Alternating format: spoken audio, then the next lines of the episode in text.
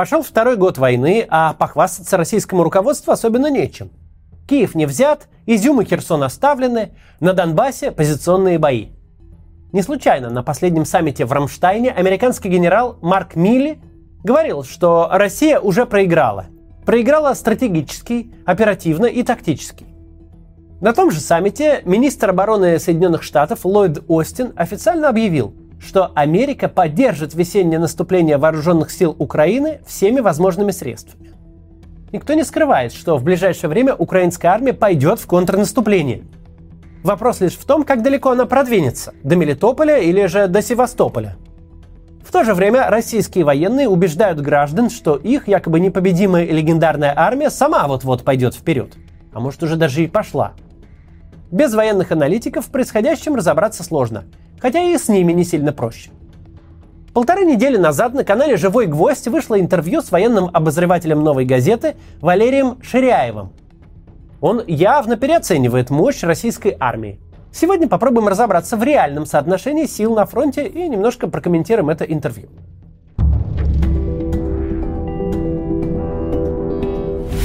Первое, с чего все обычно начинают анализ положения на фронте, это соотношение сил и средств. То есть подсчет, сколько солдат, танков, пушек и самолетов имеют противоборствующие стороны. У кого больше, тот и царь горы. А у кого троекратное превосходство, тот будет наступать. Такая арифметика часто подводит. Дальше объясню почему. Год назад российские генералы подобным образом подсчитали свои силы, сравнили их с украинскими и решили, что победа в кармане. Что можно рассчитывать на блицкрик, да еще и малыми силами. Аналитики всего мира тогда соревновались в прогнозах. За неделю возьмут Киев или за три дня. А через 7 месяцев войны выяснилось, что солдат не хватает не то что для штурма украинской столицы, но даже для удержания оккупированной части Харьковской области. Упс, пришлось проводить мобилизацию. Теперь же в интервью Валерий Ширяев утверждает, что возможности сторон сравнялись. Но для победы путинской армии солдат потребуется и в два раза больше. То есть получается, что без новой волны мобилизации Россия наступать никак не сможет, потому что резервов нет. Тем временем, по словам того же Ширяева, Украина формирует 8 новых бригад. Это не менее 40 тысяч солдат – десятки немецких танков «Леопард» и сотни американских боевых машин пехоты «Брэдли». Формируется ударная группировка, способная серьезно повлиять на ход войны. И готова она будет уже весной, вот-вот. Но может от наступления удастся отбиться артиллерией?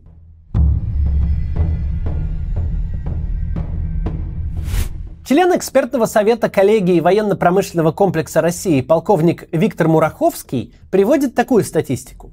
В нынешней войне 80% пехоты погибает от осколков снарядов и мин, и только 20% от прочего оружия. Роль артиллерии остается определяющей. При этом как запасов, так и установок у российской армии значительно больше, примерно в несколько раз. Точные цифры назвать трудно, секретность. Но давайте сравним, как артиллерия работает у противоборствующих сторон сейчас – один из российских военкоров недавно красочно описал работу батареи отечественных самоходных артиллерийских установок. Самоходки сошли с заводского конвейера еще в 70-х годах прошлого века. Состояние у них, у 50-летних машин, естественно, аховое. Из шести гаубиц в батарее автомат заряжания не работает ни на одной.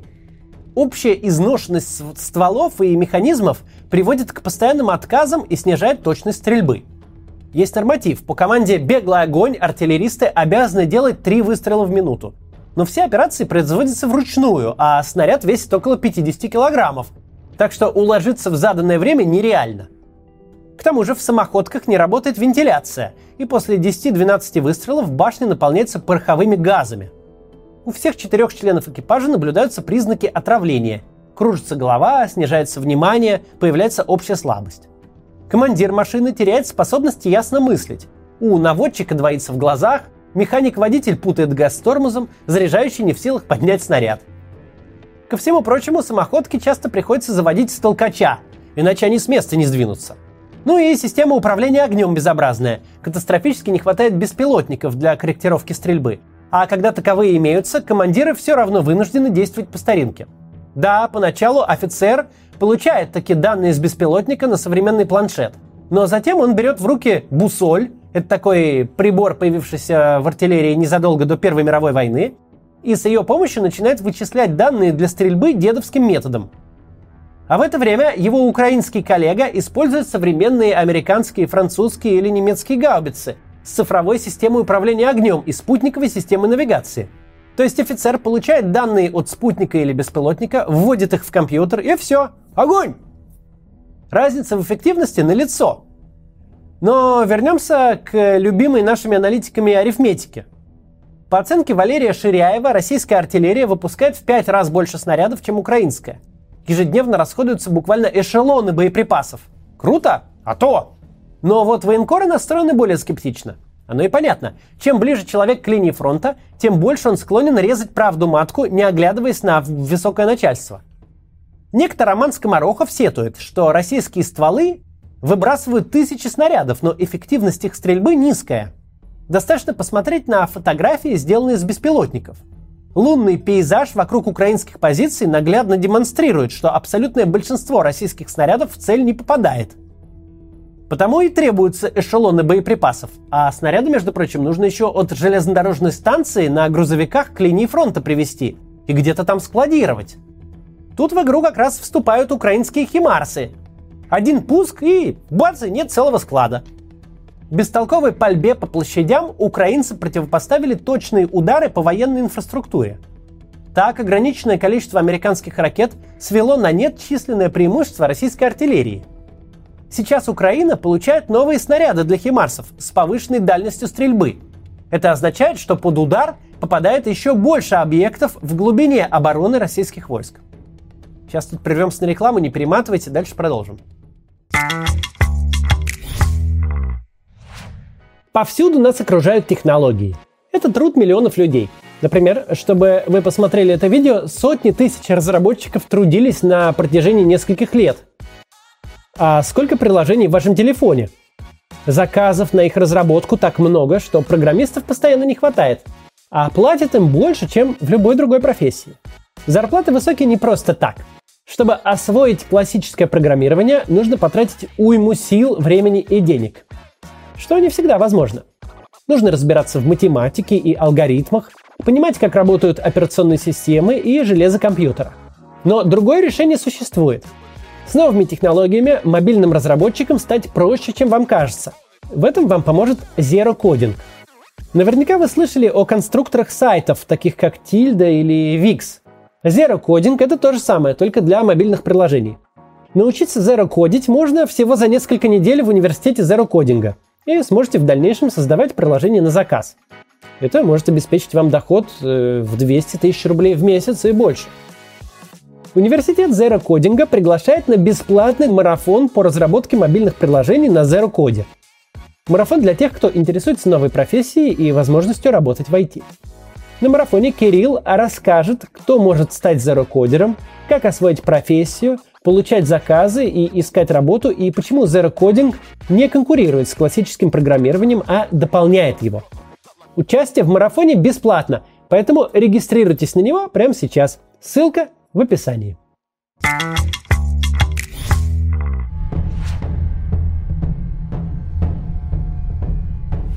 Продолжаем. Интенсивное применение артиллерии породило еще одну проблему. Эксперт по российской внешней и оборонной политике Американского университета э, Тафтса Павел Лузин предупреждает, Россия скоро столкнется с износом артиллерийских стволов. Дело в том, что любое орудие имеет лимит выстрелов. После достижения лимита точность стрельбы резко снижается. Наши пушкари и сейчас э, палят в белый свет, как в копеечку. Но будет еще сложнее – это значит, что для подавления обороны противника потребуется еще больше снарядов, а это, в свою очередь, приведет к новым логистическим проблемам и в итоге еще больше усилит износ стволов. Замкнутый круг. Выйти из него можно только за счет производства более современных артиллерийских установок и высокоточных снарядов типа американского эскалибура. Но российский ВПК такие боеприпасы в промышленных масштабах осилить не может, как и серийное производство новых образцов артиллерийских систем. Тот же Ширяев сетует, что у российского ВПК нет возможности производить сложные дорогостоящие танки и самоходки. Лучше, говорит он, делать массовые дешевые образцы, пусть и менее совершенные. Санкции сделали свое дело. Надо сказать, что и в Украине не все гладко. У знаменитых американских гаубиц М777 тоже стволы изнашиваются. Еще в ноябре прошлого года газета The New York Times писала, что эти орудия нуждаются в ремонте. При более высокой точности, чем у российских орудий, три семерки требуют и большего ухода. Ширяев этот самый на этот счет иронизирует. Дескать, за каждой американской пушкой должна специальная ремонтная бригада ездить.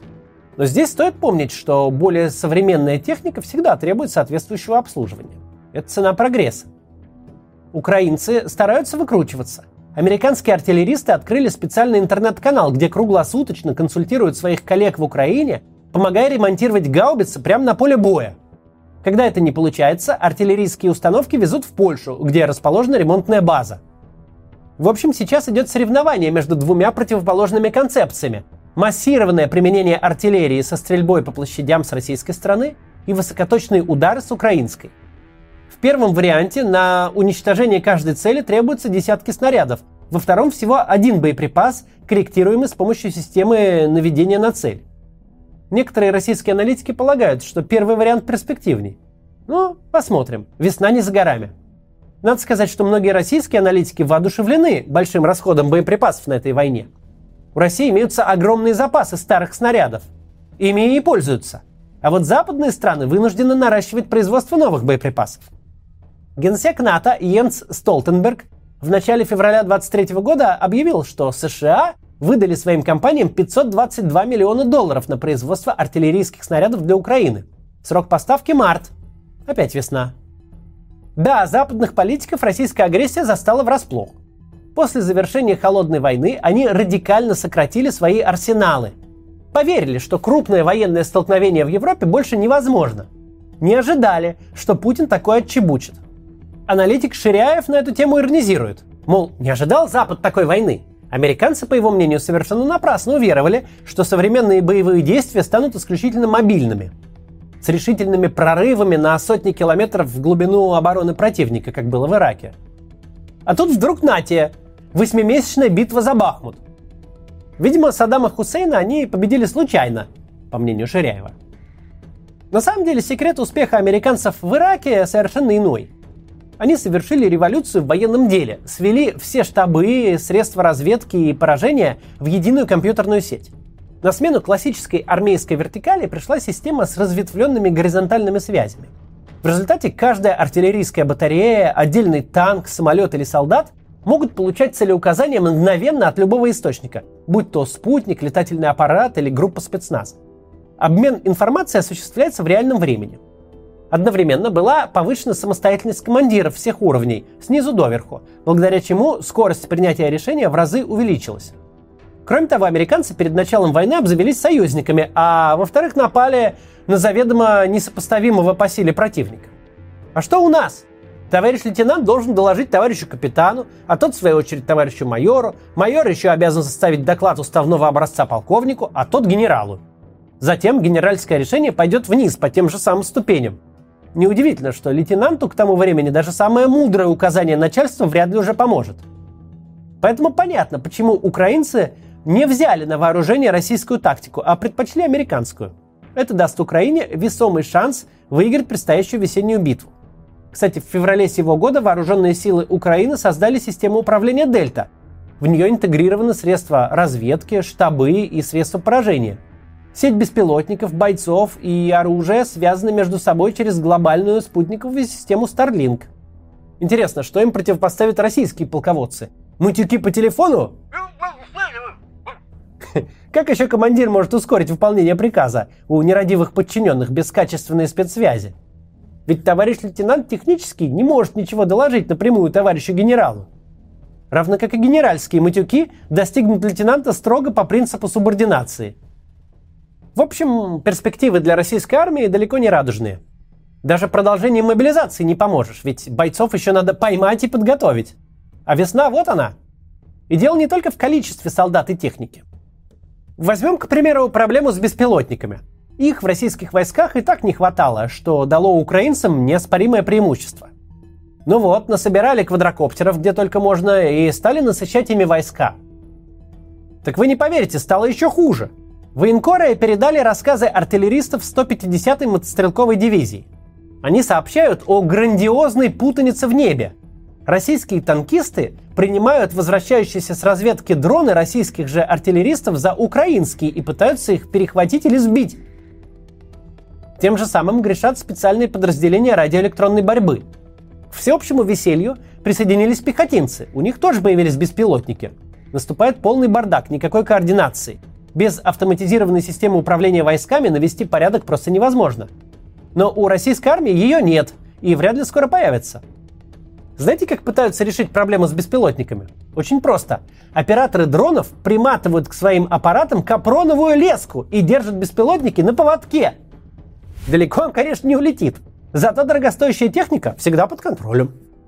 Эта леска часто наматывается на винты дрона, тот падает и ломается. Но хоть не пропал, будет чем перед командиром отчитаться.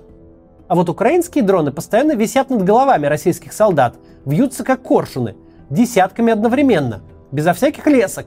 И разведку ведут, и огонь артиллерии корректируют, и бомбами пехоту донимают.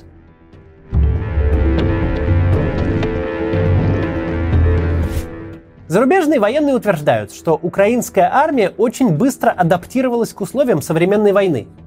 Вооруженные силы Украины успешно переходят на стандарты НАТО и обеспечивают своим младшим командирам свободу принятия решений на поле боя. Чего нельзя сказать о российской армии. Жесткая централизация, строгая иерархичность, самодурство и очковтирательство нивелируют преимущества в численности техники и огневой мощи. К этому следует добавить другие неизлечимые болезни вооруженных сил России. Отвратительную связь, плохую разведку, устаревшую систему управления и никудышную логистику. Даже при абсолютном превосходстве в качестве и количестве боевых самолетов Россия не смогла добиться господства в воздухе. Как верно заметил Ширяев, ПВО Украины сумела свести на нет и это преимущество. То есть весной, когда новые украинские бригады получат западную технику и боеприпасы, их еще и от российской авиации надежно прикроют зенитными комплексами новыми. Наступай не хочу. Что этому сможет противопоставить Россия? Плохо обученных и экипированных мобилизованных? Зеков Пригожина? Пока только они добились хоть каких-то успехов на фронте. Впрочем, весьма скромных. Но пригожинская тактика работает лишь в том случае, когда за спинами бойцов стоят головорезы с кувалдами. Но войну нельзя выиграть кувалдами. Бахмут они, может, и возьмут даже. Но в войне точно не победят.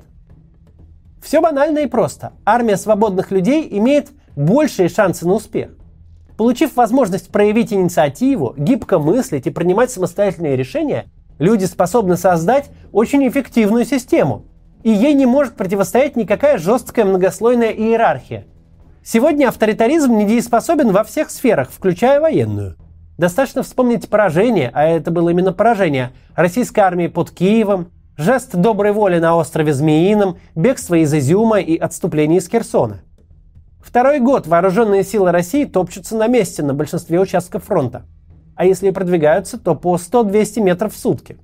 Армия, наводившая ужас на Европу еще год назад, теперь стала посмешищем. Она расписалась в собственном бессилии в боях.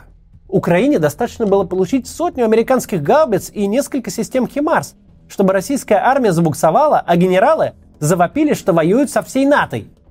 Нынешнюю армию России вряд ли можно назвать современной. Иначе и быть не может, пока у власти президент, не умеющий пользоваться интернетом. С таким верховным главнокомандующим войскам остается только ждать весеннего наступления Украины и продумывать скорость и пути отхода после очередных жестов доброй воли российского командования. Но это и неплохо, ведь именно путинская армия в этой войне агрессор – Именно она оккупировала часть чужой территории, и то, что она будет оттуда выбита из-за неспособности воевать, нельзя назвать негативным сценарием развития событий.